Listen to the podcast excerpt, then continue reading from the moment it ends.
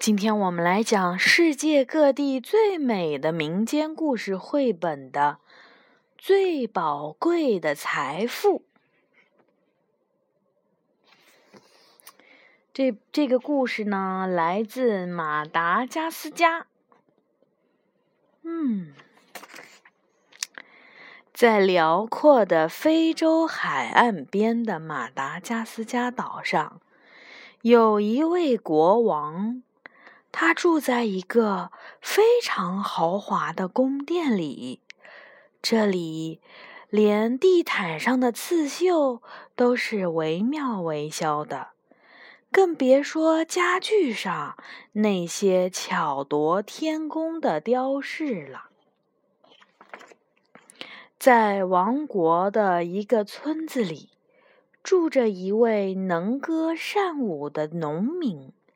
他的这些记忆是以前他的爷爷和爸爸在平日里唱歌跳舞时，他偷偷学到的。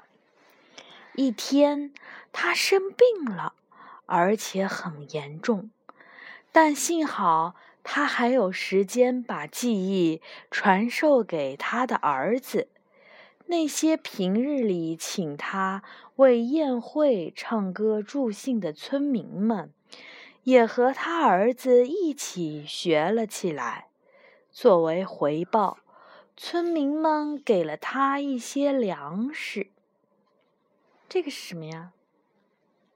是乐谱哈。嗯，国王是一位生性忧郁的人。他从来都高兴不起来，也绝不会举办什么舞会。他唯一的爱好，也许就是收集金银财宝及其他的财富吧。这些年来，他一直派官兵去城乡征税。这些官兵到了卖鞋人的铺子里，就会在铺子里翻箱倒柜的找。把最漂亮的鞋拿走，到了布商的店铺里，就会把最奢华的布料拿走；到了裁缝铺里，就会把裁缝做的最华丽的衣服拿走；到了金银匠的店铺里，就会把打造的最完美的首饰拿走；而到了农民家里，就会拿走一袋袋金灿灿的谷子，拉走最肥的那头牛。当征税的官兵到这位生病的农民家里时，农民一点粮食也没有，因为他已经病得不能下地干活了，而他的儿子还小，还不能独自承担起繁重的农活。于是，征税的官兵对他说：“你应该知道不交税的后果吧？只有死路一条。”这位农民只好好声的恳求，并向官兵们讲了自己的病情，甚至承诺来年交双倍的税。但官兵们却怎么也不肯让步。这时，农民的儿子说道。父亲不必劳神伤身，我有一件无价之宝要献给国王。把你的宝贝拿出来！官兵呵斥道。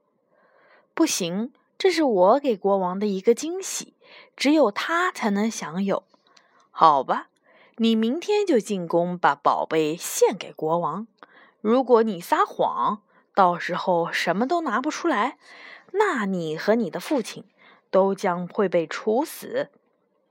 官兵走后，儿子对他父亲说：“不用担心，爸爸，我有一个好主意。”第二天，农民的儿子就上路了。村民们远远地跟在他后面，看见他就这样两手空空的去了，都很为他担忧。一到了王宫，士兵们马上把他带到了国王面前。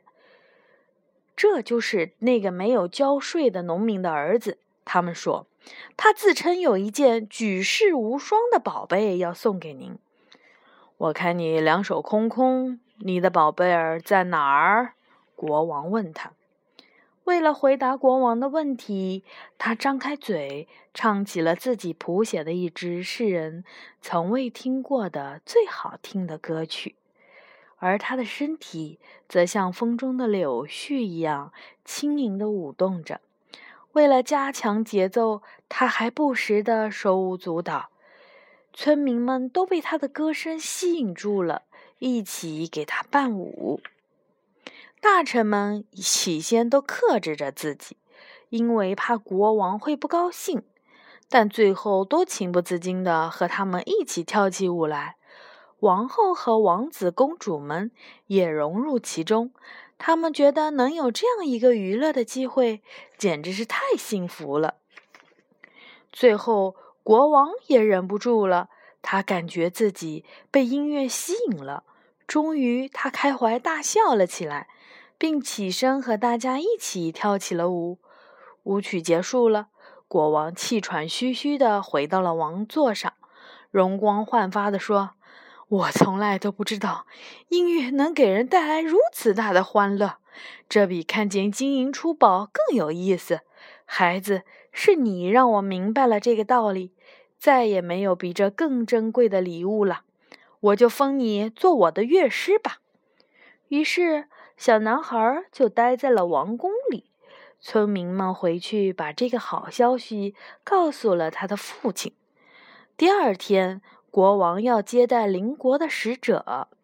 当大使进来的时候，国王对他们说：“我要给你们看看本国的无价之宝。”使者们都很吃惊，因为大厅里既没有其他人，也没有什么金银财宝。于是。国王就向小男孩做了个手势，小男孩来到了大厅，像昨天那样唱着歌，并拍手起舞。大使们刚开始听到这么美妙的歌声，都很惊奇。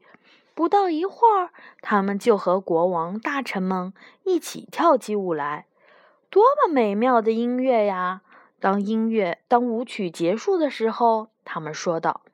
我们从来没有听过这么好听的音乐。大使们回去以后，就把他们的所见所闻说给了人们听。